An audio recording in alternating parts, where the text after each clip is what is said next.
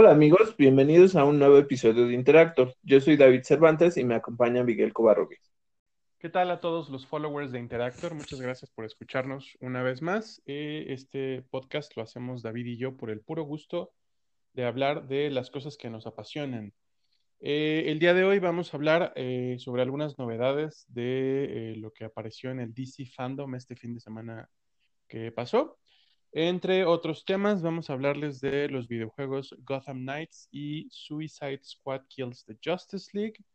Vamos a hablar también de los trailers de películas que, aparecieron en el fandom, The Batman, The Suicide Squad, el Snyder Cut de Justice League.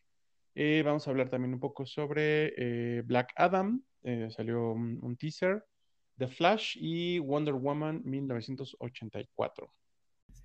Además, vamos a hablar del tráiler de lanzamiento para Kingdom Hearts Melody of Memory, el supuesto precio que tendrá Disney Plus y un remake de The Thing, un live action para las chicas superpoderosas y sobre la sorpresa que nos dio el juego de Black Myth Wukong. Comenzamos.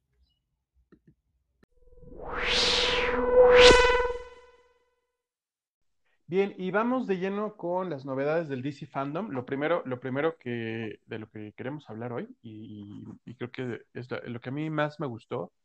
Bueno, eh, una de las cosas una de las cosas que más me gustaron fueron los trailers de videojuegos. Eh, se presentaron principalmente dos. Eh, uno es Gotham Knights y el otro es Suicide Squad Kills the Justice League. Del primero eh, ya se dijo una cosa importante, que no pertenece a el mismo universo que la serie, la serie Arkham, la serie Arkham de videojuegos de Batman. no, el Gotham Knights no, no, no va a pertenecer a la misma línea temporal y se nos mostró eh, tanto un tráiler como un poco del gameplay. Se va a tratar de un RPG de acción con eh, opción a acción cooperativa, eh, en el que vamos a tomar el control de uno de cuatro personajes iniciales, iniciales porque supongo que vamos a tener después los en, forma de contenidos descargables a otros personajes o incluso skins, ¿no? estos personajes iniciales van a ser Nightwing, Batgirl, Red Hood y Robin. Eh, en este caso, Robin es la versión de Tim Drake. Pensando en lo que nos pareció este tráiler y lo que mostraron del gameplay, pues me parece bien que aclararan que el juego no pertenece al universo de Arkham, pero sinceramente al principio del tráiler lo que se muestra es a un Batman que ya murió y que les está diciendo que la baticueva explotó y que les deja la base del campanario. Eso hizo creer a los seguidores del videojuego que aunque era una continuación y aquí un ligero spoiler alert a quienes no hayan jugado la saga de Arkham, al final de la tercera entrega, Batman decide destruir la mansión y se hace pasar por muerto, pero cuando desbloqueas los retos del acertijo descubres una cinemática que da la idea de que sigue vivo. Precisamente creo que eh, inició rara la cinemática de este nuevo juego porque te hacen pensar que es una continuación de esa historia, pero no lo es. Y quisiera entrar a la parte de la animación del juego y de lo que mostraron, porque lo que fueron las escenas están bien animadas, con cierto realismo, pero hubo cosas que sinceramente no me gustaron porque una parte, porque por una parte tenemos esto donde se muestra eh, el trabajo que hicieron, pero en el aspecto de los personajes y los escenarios se ven muy plásticos. Igual esto es muy detalle mío, pero en general creo que lo que han ido haciendo los estudios con otros títulos es generar una mejor animación para el cabello o las texturas, ya sea de los escenarios o de la ropa, las expresiones o incluso las expresiones de la gente. Creo que eh, han tratado de emular la realidad dentro de las capacidades que tiene, no sé, un Unreal Engine 4 y ahora con el 5 y tratan de que se apeguen a, a la realidad y eso llama mucho la atención y el asunto precisamente es que en ese tráiler se muestra a los integrantes de la Batifamilia y se ven como si fueran de plástico o de motores gráficos de generaciones anteriores. Si se ponen a ver con detenimiento, y, aquí es muy detalle mío, mm, puedes ver que Batgirl va en su moto y ni siquiera su cabello ni su capa eh, se mueven con el viento. Entonces se quedan fijos y aquí no sé a ti qué te parecieron, pero eh, no tiene esa madurez de los personajes y a pesar de que son personajes un tanto más coloridos que Batman, no sé, me parece una regresión a estas texturas muy falsas, ya que Arkham con la última versión de Arkham Knight aunque el traje es más militarizado y tiene este placaje de metal, se ve más real y este juego no. Y eso me saltó mucho. ¿Qué te pareció el aspecto de los personajes dentro del juego? Pues mira, lo mismo, eh, sí, sí veo que están jugando con, con, el tema de los colores, de que los demás miembros de la Batifamilia son más coloridos, como decías, pero sí yo también pienso que es un poco como un, un, paso hacia atrás, eh, porque digo, aunque no se trate de una secuela de Arkham, ya tienen el, el referente, ya tienen como la, la, vara muy alta, tienen unas expectativas muy muy grandes que tienen que llenar. Y cuando menos con el gameplay que nos mostraron, pues no sé, pienso más como en Free Fire o Fortnite que, que en un, juego de, de, nueva generación, ¿no? Eh, entiendo también eh, el tema de, de, de, los tiempos, ya lo hemos hablado en emisiones anteriores del podcast. A lo mejor, eh, y esto sería pues un error por parte de la gente de DC Fandom, pero probablemente nos están mostrando pues contenido beta, ¿no? Este, no sé y aquí, perdóname. Que... Uh -huh. De hecho, ni siquiera es contenido beta, está en alfa. Y eso sí lo aclararon. Y, y, puede ser la razón por la cual se vea, pues, bastante deficiente, la verdad. Eh, pero, mira, el problema creo que ya hace un poquito en el asunto de ellos ya desarrollaron un Batman eh, en ese supuestamente sí está en el universo de Arkham, que aún así conserva, para hacer eh, esta versión de una precuela, conserva cierta naturalidad, o sea, y se ve algo de realismo. O sea, lo que me sorprende realmente es que no está, o sea, no se vio ese, esa, ese potencial dentro del gameplay. O sea, en las escenas, ok, sí están bien, pero pero dentro del gameplay la animación es muy mala. Como dices, eh, no porque yo demerite eh, tipo juegos Fortnite o otros de RPGs que, son en línea, pero para hacer un juego AAA creo que le falta. Sí, sí, sí, yo también lo pienso. también, también digo, no lo sé, no quiero hacer excusas ni ser abogado del diablo, pero el tema también es eh, quizá quién lo desarrolla, ¿no? En este caso es directamente Warner Brothers, es la división de, eh, de, Warner Brothers Games Montreal. Eh, no, no sé, supongo también que es un tema de, de libertades creativas, se parece o, me remite un poco también a lo que hemos hablado sobre adaptaciones fílmicas y en este caso de videojuegos, en donde cada, cada director y cada desarrolladora pues va a presentar su propia versión de todos modos, no me parece que los exima de, de, de, presentar algo que se ve tan plástico, porque sí se ve plástico y sí se ve infantil. No lo sé, espero que, que, que esto mejore cuando se, cuando se libere el juego. Y pues, mmm, pues a ver qué tal la experiencia de juego. Y hablando de la experiencia de juego, el otro, el otro videojuego que se anunció es el de Suicide Squad, Suicide Squad Kills Justice League del cual no se presentó gameplay, solamente un tráiler. Eh, aunque eh, lo que podemos adivinar con el, con, con, que se presentó, eh, con el tráiler que se presentó, es que va a ser exactamente igual que Gotham Knights. Esa es mi predicción, por lo que vi. Eh, y, y, lo comentamos el, el día que, que, vimos este, el, el, el, fandom. Eh, Mm, vi los, mov los movimientos que probablemente tengan este, Harley Quinn y Captain Boomerang y, y, y, y, sí pienso que va a ser lo mismo, ¿no?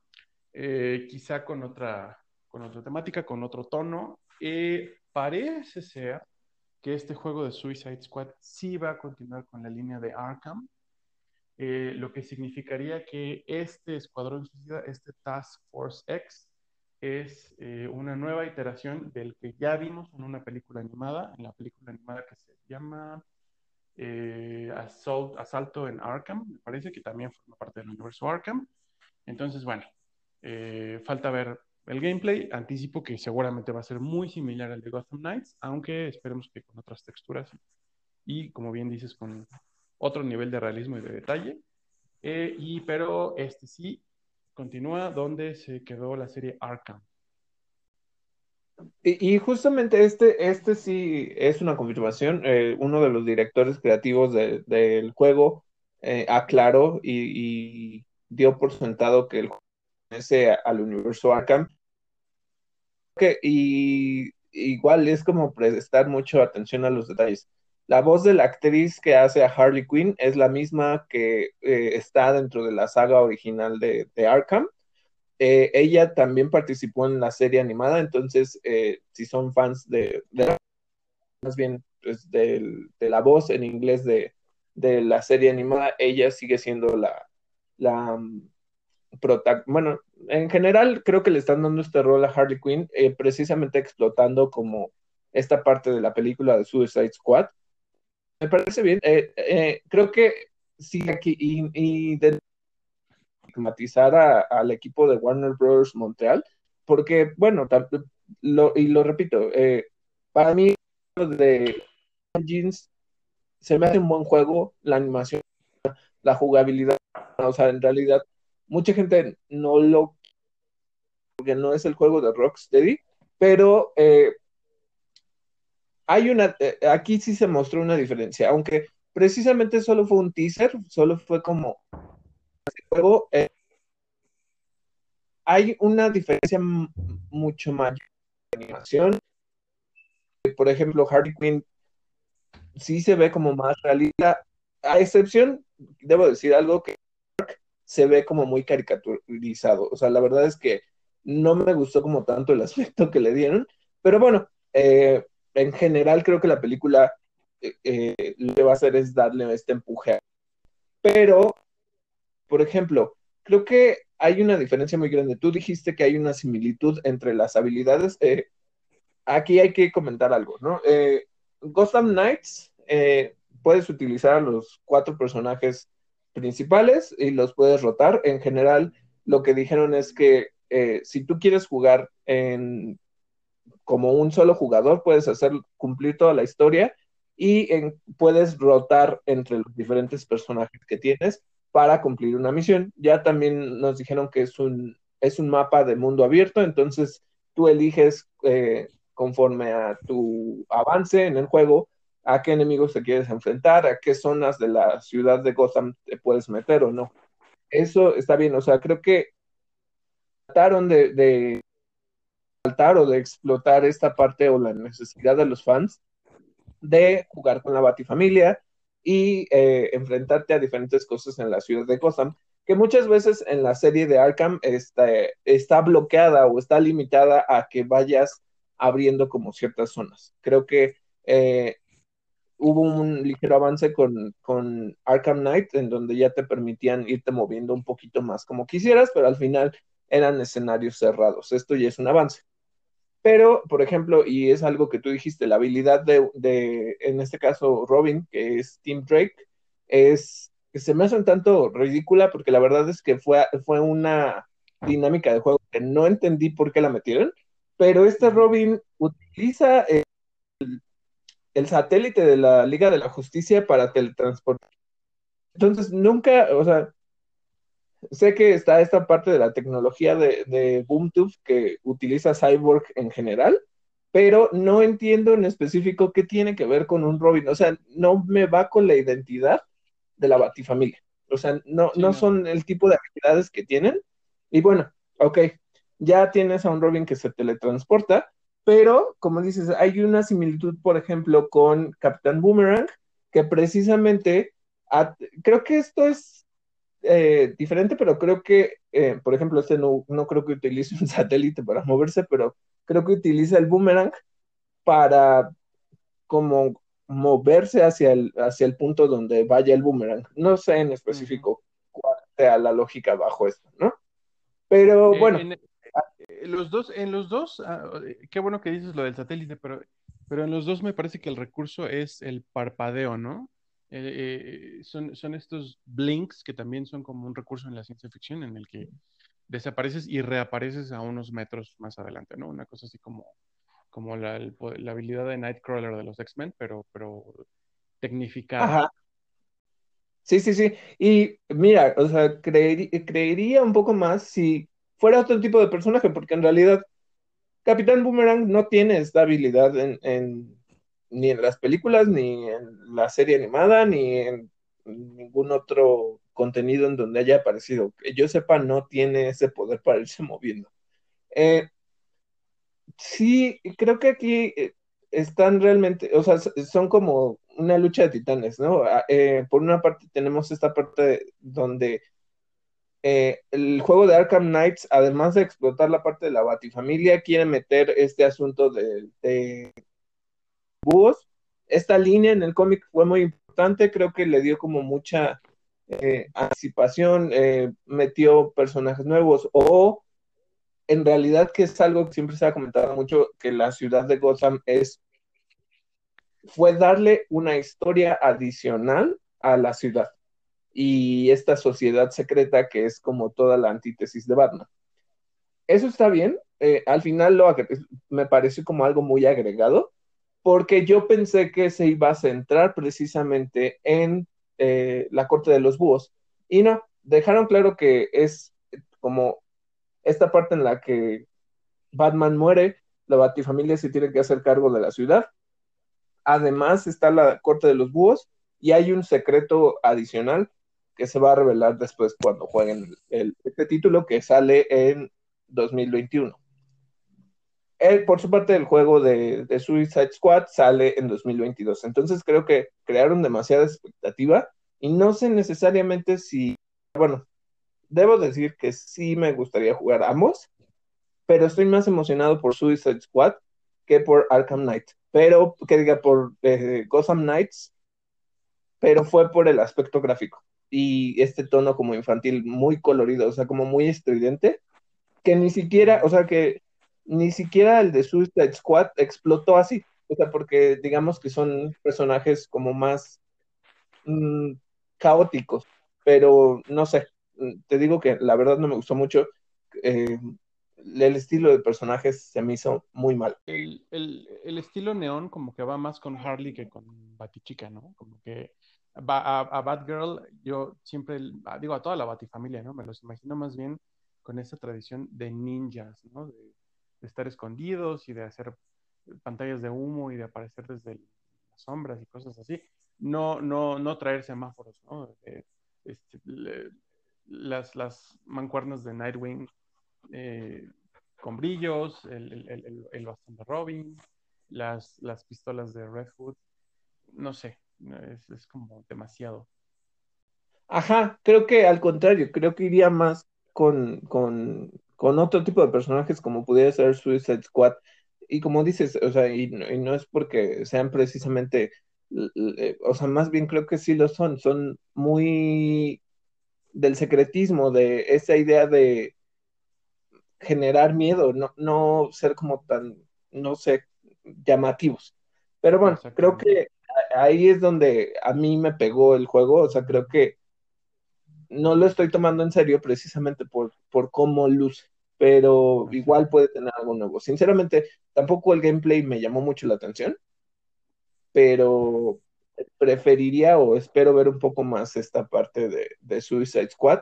Creo que la premisa de que te enfrentes, o sea, que, que pienses en que te vas a enfrentar a la Liga de la Justicia como voces de juego, eso está más interesante que el otro. Sí, definitivamente. ¿Y qué más tenemos, David, para eh, eh, acerca del DC Fandom? ¿Qué más salió? Sí, bueno, y justamente, y quiero hablar de mi experiencia en general del DC Fandom. Fue este evento remoto en el que, pues, hubo diferentes tipos de presentaciones, eso me pareció muy bien. Eh, pero, bueno, como siempre, ¿no? Igual hubo momentos en los que te podías salir de la transmisión porque realmente había, a menos que fueras un fan muy, muy, muy, muy dedicado en el que quisieras ver el cosplay, quisieras ver nuevos estilos de animación o quisieras ver eh, eh, lo que hacen los fans eh, está bien, o sea, a mí me parece bien porque creo que hay mucho talento ahí que, muchas veces se le da el foco a través de estos eventos, pero de repente había como vacíos de, de, cosas que no eran como atractivas para, pues en general, ¿no? Entonces, hubo algo que me llamó mucho la atención, los paneles estaban pregrabados para que precisamente no hubieran ningún problema que se le cayó la conexión a alguno y por eso ya no está en, la conferencia o, precisamente vamos a parar la conferencia porque la señal es mala, ¿no? Eh, creo que eso estuvo bien, pero lo que no me gustó y hubo como un contraste entre, por ejemplo, el nivel de, de la grabación de quienes se hicieron, se nota que lo hicieron en un estudio por lo menos, y quienes eran los invitados a los paneles que estaban en su casa, solo, hubo, solo hubo uno de los, de los eh, que estaban en el panel que tenía una calidad de video muy buena y era Zack Snyder.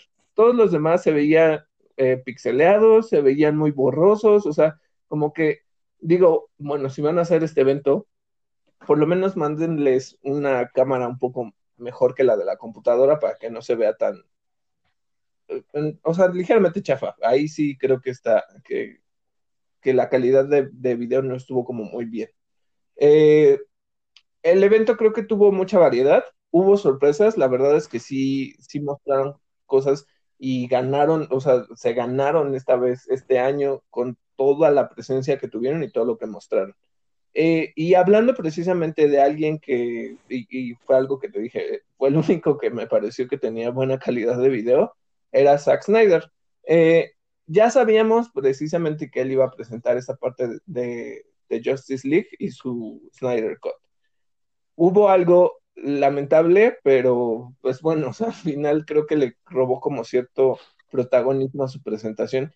La presentación en realidad, él tampoco dijo mucho, creo que en otras entrevistas ha dicho más acerca de lo que espera mostrar en su película, pero dentro de la entrevista o dentro del panel que él armó, en realidad como que creo que, no estaba como tan, tan buena lo que estaba diciendo. Entonces, eh, el evento que, que, pasó es que se filtró el tráiler que él iba a presentar dentro de su presentación, se filtró como, no sé si una o dos horas antes de que eh, se transmitiera eh, su panel.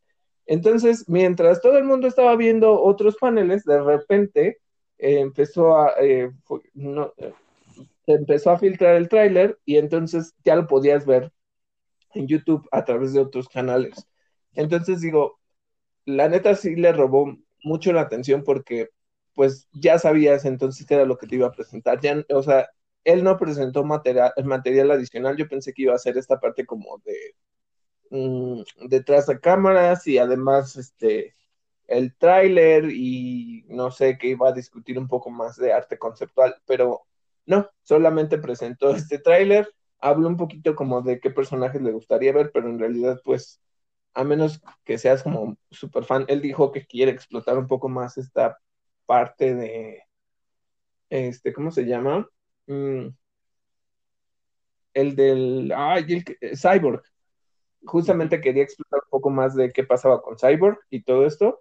Y no, o sea, en realidad no dijo como realmente más allá de eso. Y mostró el tráiler, el tráiler se ve bien. Son, sinceramente, esta, eh, esta película que va a ser en episodios va a durar cuatro horas. Eh, me pregunto realmente cuánto material nuevo hay porque yo vi mucho de, de la historia que ya vimos en pantallas pero también vi otras cosas, entonces no sé, o sea, por una parte que bueno, o sea, que te guarden en secreto esas, e, esas cosas que van a ser nuevas, pero el problema es que puedes pensar que vas a ver la misma película con adicionales. Entonces ahí hay, hay que ver cómo, qué onda. ¿A ti qué te pareció esta parte de, de Snyder? Eh, pues mira, lo que, lo que me gusta es la posibilidad de que nos presenten varias variaciones en la historia que, que la hagan verdaderamente buena, ¿no? Yo creo que, que a, Justice League le pasó lo que, con, lo que comentábamos ahorita sobre Gotham Knights. Eh, una vez que entró eh, Joss Whedon, la película pues se volvió eh, pues una película infantil, ¿no? Y pues el universo de Snyder era todo menos infantil. Claro que sus superhéroes, sí, por supuesto, pero, pero su tono siempre fue como más sobrio. Eso es lo que espero, eso es lo que me, lo que me, la, esperanza que me da el tráiler. Eh, se ve más contenido sobre Ezra, el, personaje de Ezra Miller, Ezra Miller. Eh, sí, también se ve eh, un poco más de contenido sobre Cyborg. Creo que lo que causó furor fue la pequeña, la pequeña escena del traje negro de Superman y eh, la aparición ya completamente en pantalla de Darkseid y algunos otros de los, de los nuevos dioses, como de Sad, que suele ser su, su, mano derecha, su investigador, su dios de la ciencia. Eh, fuera de eso, mm, pues no sé, la verdad es que no sé qué esperar sobre que veamos escenas pues, que ya estaban en la película original.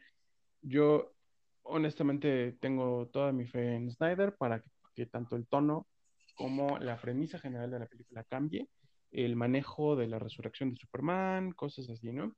Este, quedé, quedé hypeado, quedé hypeado y me parece que el tráiler sí causó furor y es uno, de los puntos más fuertes eh, de, de DC Fandom. Y el otro punto fuerte, el otro punto que, me parece que también causó muchísimo furor y muchísimo hype fue el tráiler de The Batman de Matt Reeves, de, la nueva película que, que va a salir. Eh, ahora pienso que la elección de Robert Pattinson como, como Bruce Wayne o Batman fue así la mejor eh, decisión que pudieron tomar porque eh, justamente causó, primero causó molestia y, mucha, mucha, muchas discusiones en redes sociales y ahora que se vio el tráiler la gente, bueno, está vuelta loca, ¿no?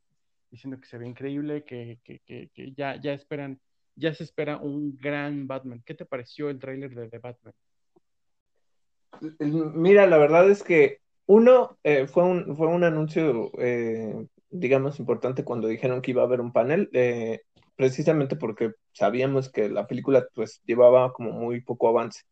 La película ya dijo Matt que lleva el 25% de su realización total y fue algo que la verdad me llamó mucho la atención porque a diferencia, por ejemplo, de, de Tim Gunn que mostró un, un making of de Suicide Squad y que ya ahorita ya nada más están en postproducción, él no presentó un tráiler y Matt sí lo hizo y sorprendió a todos porque la calidad, a pesar de que sea solo el 25% de la película, fue mucho más impactante que cualquier otra información. Creo que se llevó toda la, eh, todo, todos los panes, o sea, los, los dejó por atrás, porque de verdad, el tráiler es muy bueno, a mí me gustó mucho, creo que tiene esta sobriedad que dices, esta parte en la que van a explotar un Batman que está en su segundo año, que, em, digamos, van a retratar esto que no, casi nunca sale en las películas, o que más bien nunca ha salido,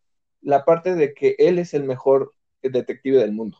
Entonces, eh, para mí eso me llama mucho más la atención, creo que es un, tono un tanto oscuro, pero tampoco es malo, o sea, ya, ya tuvimos ese tono eh, con las películas de Nolan y me gusta ese realismo, o sea, me gusta que, mis películas de cómics tengan eso, ¿no? O sea, que, que, tengan esos superhéroes que tienen esa, esa fundamentación en un mundo ficticio, pero que están bien aterrizados. Creo que, creo que es lo que están haciendo bien que se los tomen en serio.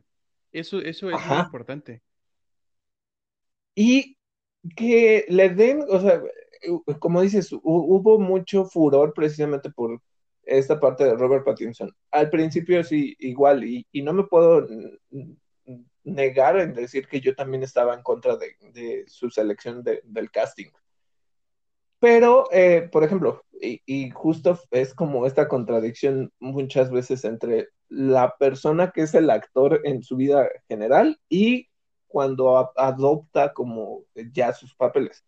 Hemos visto a Robert Pattinson en diferentes cosas, desde Crepúsculo hasta, por ejemplo, ahora que está en Tenet, ¿no? Pero eh, creo que, y justamente eh, inició, para mí inició mal esta parte de, de la presentación de The Batman, porque eh, Robert aparece así como desde su casa lo más eh, mugroso posible que pudiera estar, o sea, no se veía limpio ni pulcro ni nada, o sea, eh, con el tono más monótono, realmente no brindándote nada de carisma ni nada de personalidad, porque lo único que dijo es que, pues lamentaba que por esa parte de la pandemia la filmación se hubiera detenido pero en realidad yo dije, no, o sea, no puedo creer que pongan a este personaje, o sea, pongan a este señor a hacer, eh, digamos, el papel de, de, Bruce Wayne o de Batman. Y precisamente viene como todo el contraste en el que en el tráiler realmente, eh, sinceramente, hay, hay una cosa que, que no solo, eh, o sea, es opinión de otras personas y también mía.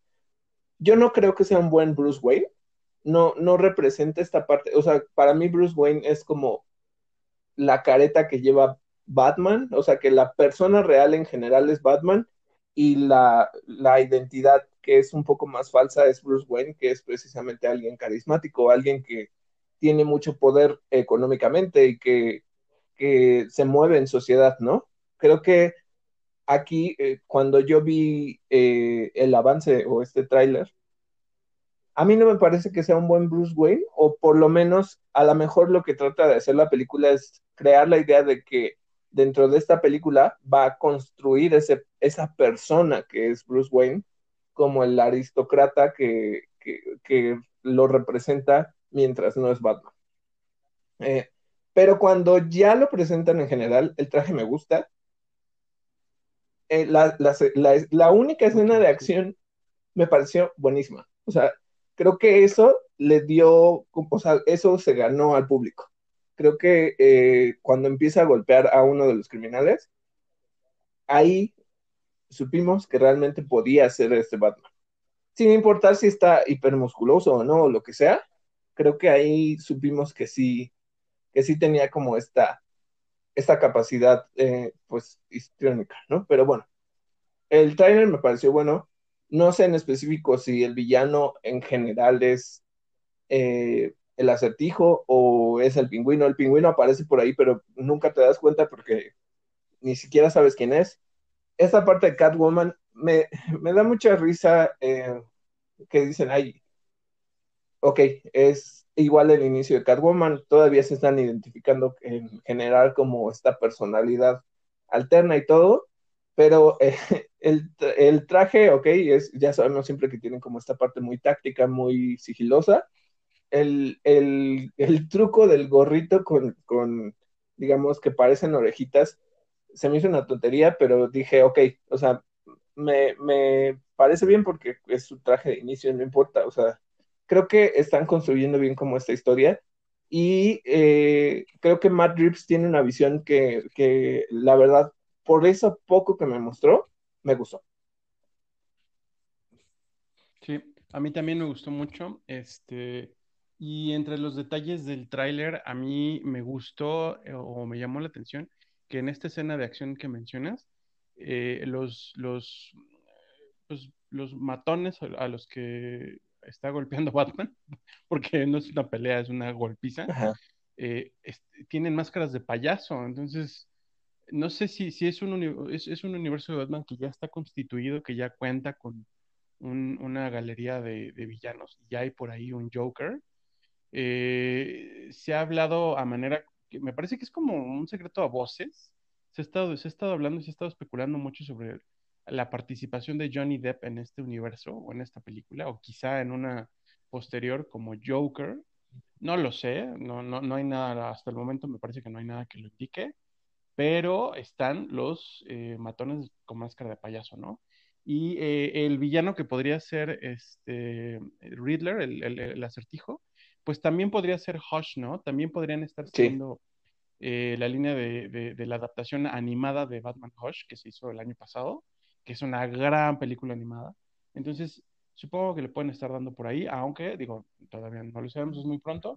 Podría ser que, que sea un Hush más como el de los cómics eh, y eh, pues ya, sobre, sobre Batman también quedé muy hypeado, muy hypeado y muy emocionado. Y sí, definitivamente pienso que es una gran elección la de Robert Pattinson, tanto mercadológicamente porque causó eh, discusiones en redes sociales y la gente estuvo hablando de Batman desde mucho antes de que se presentara el panel y el tráiler.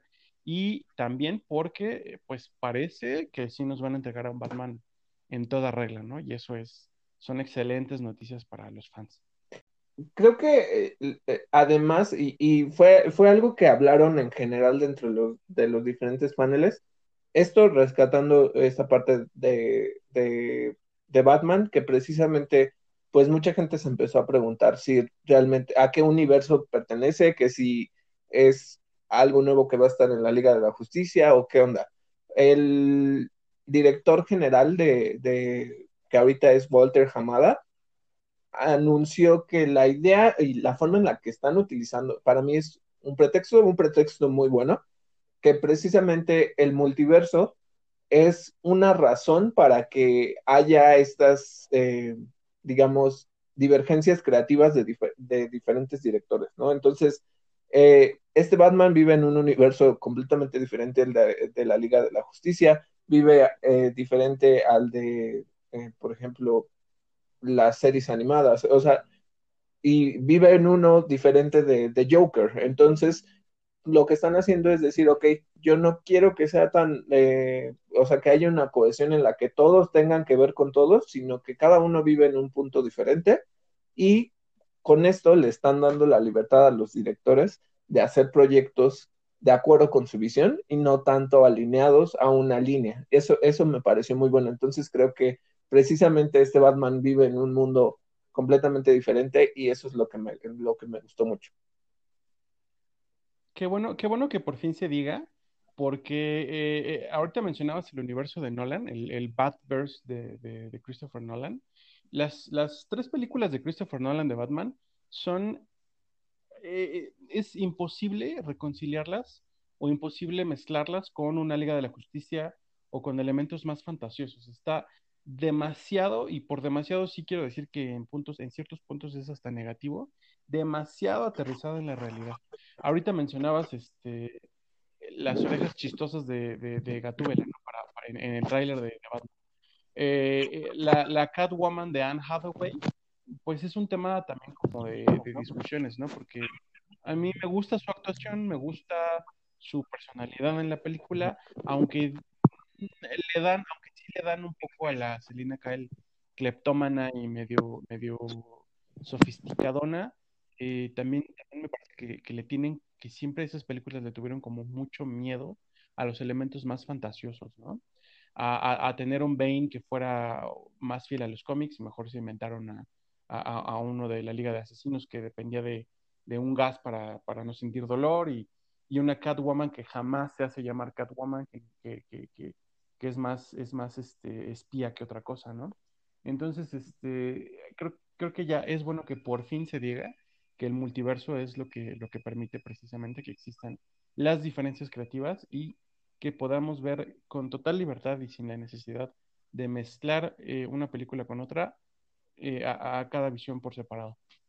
Sí, sí, eso me parece muy bien, creo que, y, y precisamente hablando de esto, por ejemplo, hablar de la versión de, de Suicide Squad que tiene este James Gunn. Precisamente que presentaron como, y, lo dije, eh, se me hizo que les faltó llevar material, se pusieron a jugar un juego dentro del panel, eh, de, o sea, sobre conocimiento de cómics. En realidad el panel tampoco dijo como mucho, presentaron como todo el elenco que es demasiada gente que sinceramente, si sabías quién es o, quiénes son dentro de diferentes series, em, pero para mí se me hizo demasiado, o sea, se me, dice que, se me hace que está demasiado concurrida la película. Mm, eh, eh, dijeron que es esta parte como una parte película de guerra y otra como mucha irreverencia. Esto va en, en tono de los personajes, eso no, no tengo como asunto. Pero sinceramente, no sé, o sea, yo no soy del, del fandom de Suicide Squad, nunca, nunca me he identificado con los personajes ni con esta estridencia.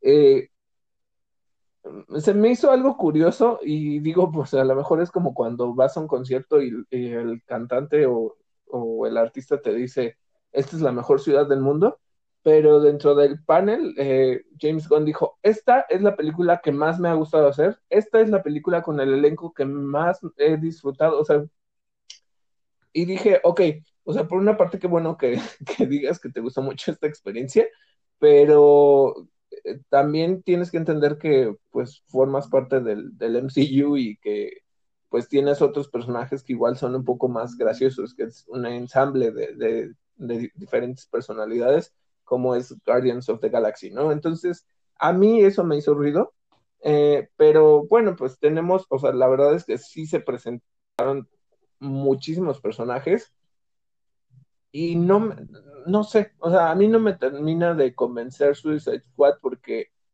no hay un personaje clave además de Harley Quinn y no sé de quién es el villano. O sea, hay demasiada gente. Entonces, no me quedó como claro que. Pues, pues es que no sé, no, no sé. Creo que no puedo dar una opinión todavía.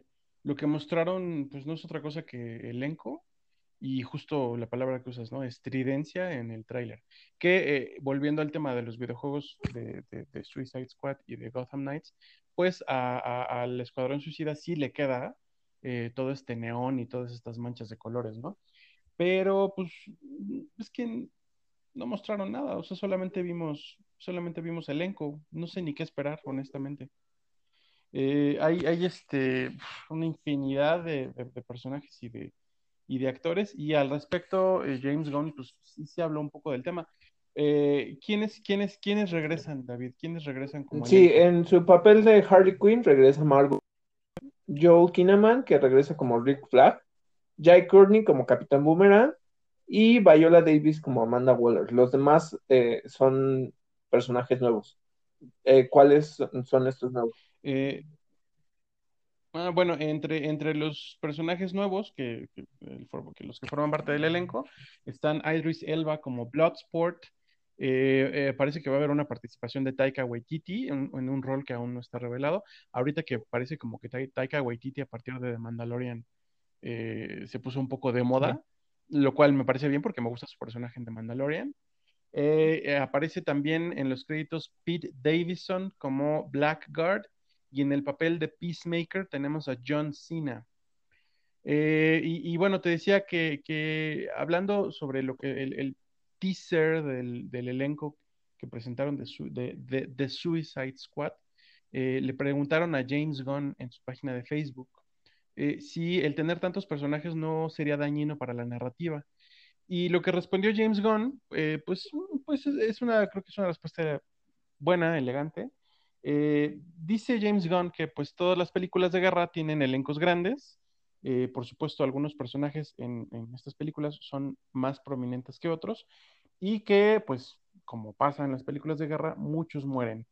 Añadió también, he sido guionista durante mucho tiempo y he trabajado con elencos grandes, desde las películas de Guardianes de la Galaxia hasta Dawn of the Dead y The Specials.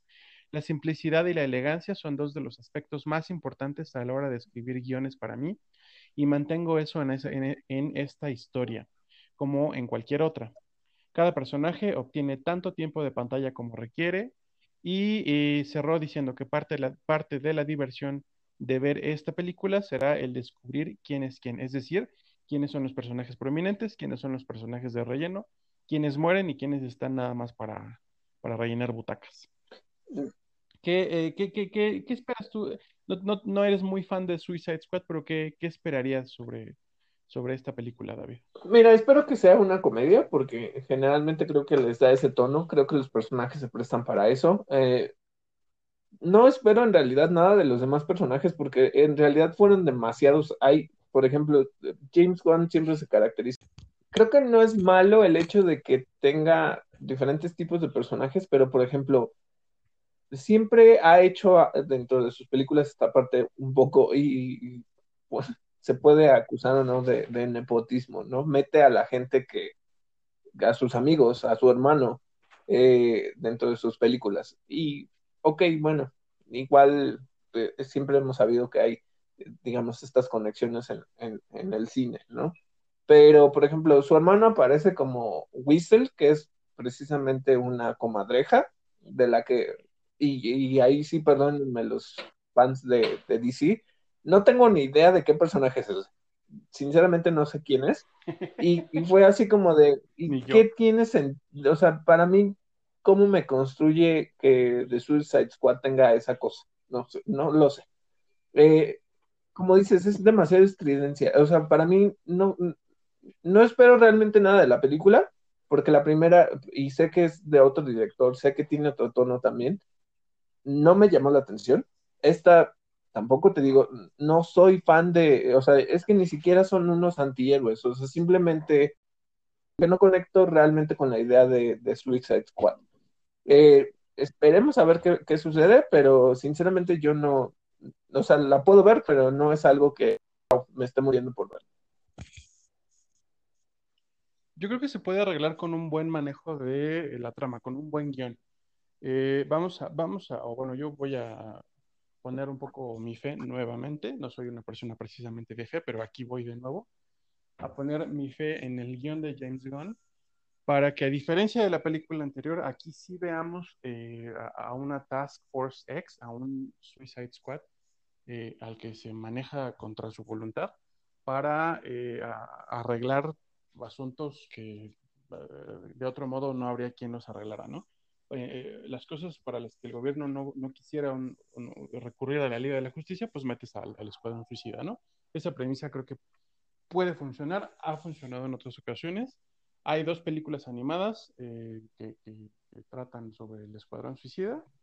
Eh, una de ellas, la, de, la que te mencionaba hace rato de Arkham, que me parece excelente, que tiene una gran premisa.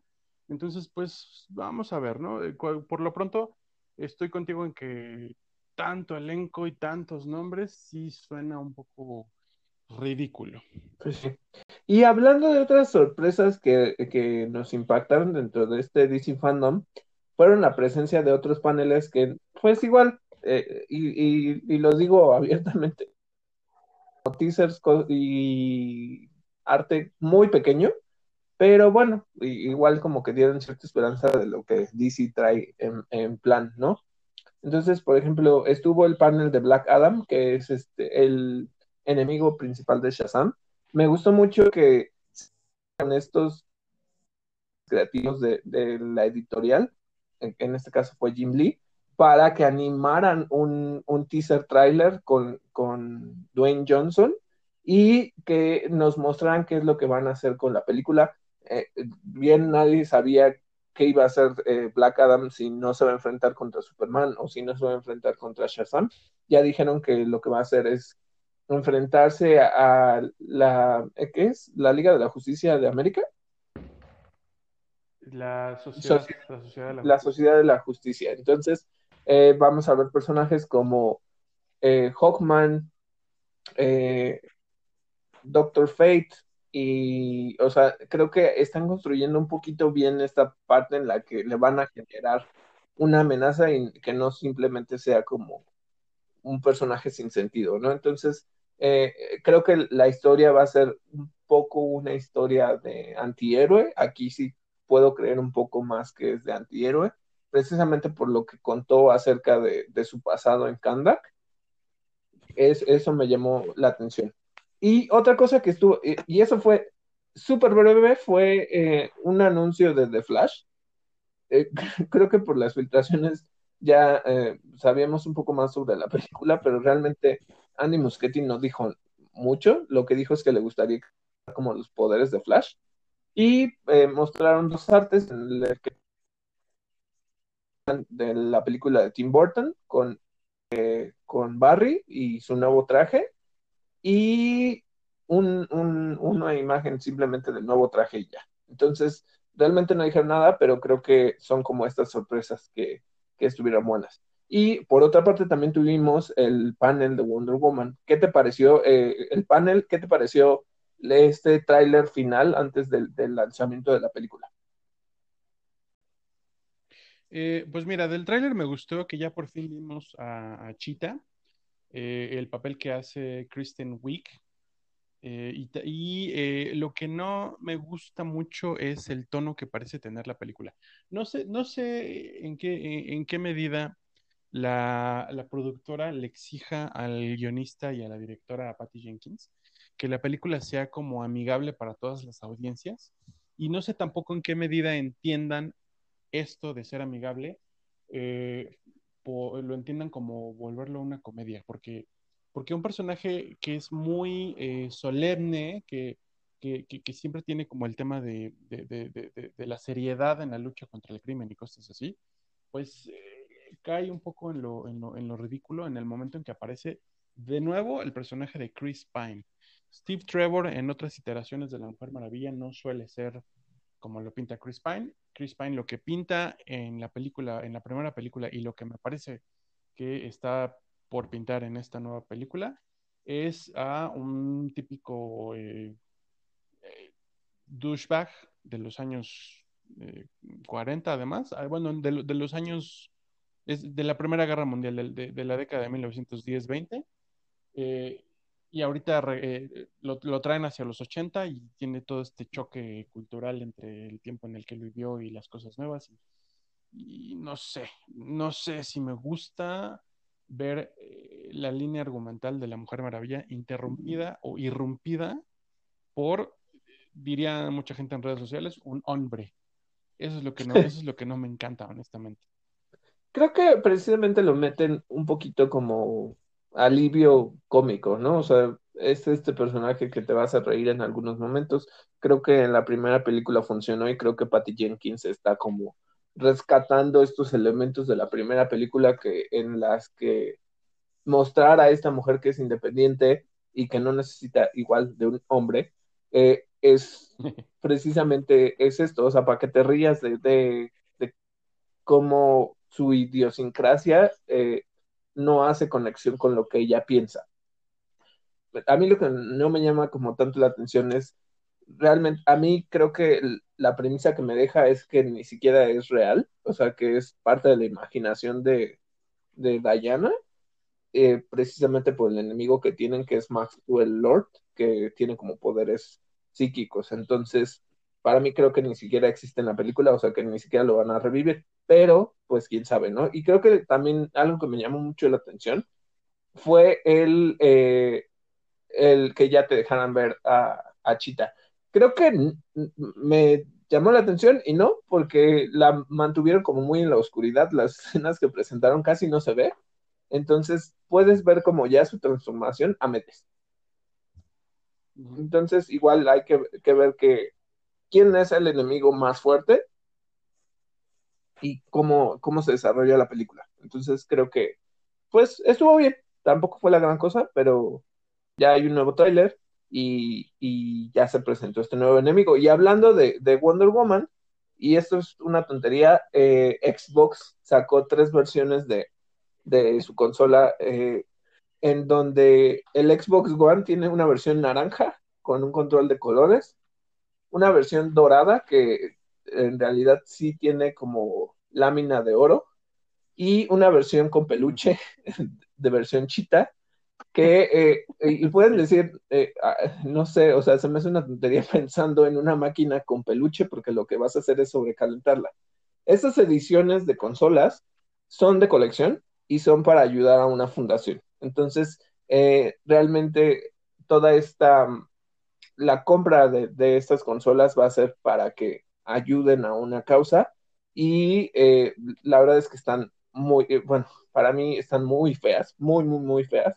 Eh, la versión naranja, la versión amarilla y la versión con peluche, este, la verdad no están nada agraciadas, pero bueno, pues si alguien, un coleccionista quiere este tipo de consolas, creo que, o sea, no hay un cierto número, sino que son solo estas tres y se van a subastar. Entonces, nada más como siguiendo la línea, Xbox muchas veces por películas o por series ha lanzado estas ediciones y una vez más lo hizo para esta versión de Wonder Woman. Eh, ¿quién, no querría, David, tener su, edición, su, Xbox edición, eh, edición La Tigresa? Exactamente. sí, eh, o sea, es como, y la versión Blink Blink de, del Águila de Oro, ¿no? Entonces, no sé, o sea, sinceramente creo que ok, es un detalle por parte de Xbox, pero bueno. Pasando a otra información, y esto es algo que me gusta mucho, y una muy buena noticia, hace eh, unos, hace un día, creo, en realidad, se anunció en un Nintendo Direct Mini el lanzamiento de Kingdom Hearts Melody of Memory. Aquí hay algo que quiero discutir, digamos rápido, ¿no? Porque es una nueva entrega de la saga de Kingdom Hearts. Eso me parece muy bueno porque no sé hasta cuándo va a haber un nuevo título como pudiera ser Kingdom Hearts 3, pero eh, lo que Tetsuya Nomura, que es el director creativo de la saga y el director de los juegos, siempre ha hecho es que mantiene, o sea, dentro de ese tiempo de espera te lanza títulos adicionales que no necesariamente eh, Sora es el protagonista y eh, pues tienen diferentes formatos. Eh, por ejemplo, ya hemos tenido el formato de cartas, que fue el de Chain of Memories. Tenemos un formato digital, como fue Recoded. Este, tenemos el formato de PlayStation Portable, que fue este, en un Bird by Sleep. Me gusta mucho que haya mucha historia de Kingdom Hearts. Disfruto mucho jugar Kingdom Hearts. He apreciado los diferentes estilos, salvo el de Chain, Chain of Memory, que es este juego de cartas que me frustra demasiado y no lo entiendo. Pero eh, una vez más lanzó esta nueva versión que se llama Melody of Memories, que es un juego de ritmo musical en el que al estilo Guitar Hero vas a, digamos, pasar los niveles tocando esta... Eh, si hay algo que es muy rico dentro del juego es la música que tiene, ¿no? Que es de orquesta, eh, está muy ambientada, siempre eh, está construida alrededor de las emociones que pasan dentro del juego. Entonces, para los que son fans de la música de Kingdom Hearts, este es el juego ideal. Pero lo que nunca me ha gustado y precisamente es algo que, bueno, por lo menos ahorita está buscando como cierta uniformidad, es que anteriormente estos títulos, como pudiera ser eh, Chain of Memories o este Bird by Sleep, aparecían en otras consolas y a menos que las tuvieras, realmente no podías jugarlos, ¿no? Entonces te perdías de pedazos de historia que eran vitales para que entendieras la siguiente entrega. Eh, una vez más, lo que está haciendo es eh, sacar esta versión para, este sí va a salir para PlayStation 4, eh, para Nintendo y de un juego normal. No se me hace tan justo porque la jugabilidad es diferente pero eh, pues bueno, realmente tiene como mucho contenido musical, pensando en la directora de, la orquesta que ha generado la música para todos estos juegos, es muy bueno, y al final te va a dar mucha más historia a través de los ojos de Kylie, pero la jugabilidad es diferente. Entonces, es una buena, es una buena noticia. Este juego sale el 17 de noviembre, el 13 de noviembre, perdón, y eh, además, pues ya se lanzó este tráiler final que te da un poquito más de información, pero eh, ya nada más es esperarlo, ¿no? Unos meses. Entonces, por una parte tenemos esto. Otra cosa que, y es algo que realmente les preguntaría a los fans, no sé si es algo que están buscando, pero eh, va a haber un nuevo remake de The Thing, que es esta película de un ser que llega del espacio y se puede transformar en diferentes cosas y nunca sabes realmente si ya lo mataste o mataste a uno de tus amigos, ¿no? Creo que la primera película eh, es muy buena y, y, no había necesidad de hacer un remake, pero ya lo hicieron. Y ahora viene un nuevo remake eh, en el que pues tampoco sabemos qué es lo que van a hacer, ¿no? O sea, simplemente se anunció que están los planes. Y otra cosa que es completamente fuera de tono es el, em, se va a hacer un live action, es algo que discutimos a veces como este tono eh, que tiene que ver como con, con, las series y con la parte animada, se va a hacer un live action de las chicas superpoderosas. Realmente, y es algo que pregunto, eh, ¿alguien quiere ver un remake de las chicas superpoderosas? Porque hay, eh, no, no, no un remake, un, un live action, porque hay, se hizo una nueva versión de las chicas superpoderosas que yo no, ya no vi, pero siento que no llegaba a la calidad del primer programa. Y ahora ver una serie live action, entonces, no sé, o sea, es una caricatura que no tiene, no sé si tiene ese potencial para que lo hagan live action, y no sé qué, en la forma en la que lo ejecuten, no sé si se va a ver muy ridículo, ¿no? O sea, sinceramente se me hace una tontería, pero bueno, eh, por esa parte tenemos esta información. Y oye, eh, eh, hablando de otra, de otra noticia, ¿qué pasó con, Disney Plus, Miguel? Pues lo que pasó fue que se filtraron, y, este se filtraron lo voy a poner entre comillas, se filtraron los que son los posibles costos de Disney Plus para México. Al parecer, hasta el momento, lo que parece ser es que eh, va a tener un costo mensual de 189 pesos por suscripción y un costo anual de 799 pesos. Ambos se, se, presentan como costos con un descuento ya aplicado del 10%. Eh, no, no sé, no sé si realmente pensar que es una filtración. Digo, también, las, este, también las filtraciones son estrategias de marketing a fin de cuentas. Ya estamos próximos a tener eh, Disney Plus disponible aquí en México y en el resto de Latinoamérica. Eh, y pues son costos que mm, no sé, eh, lo, lo, platicábamos el otro día y me decías que el costo mensual es el mismo que el plan medio de, de Netflix, ¿no?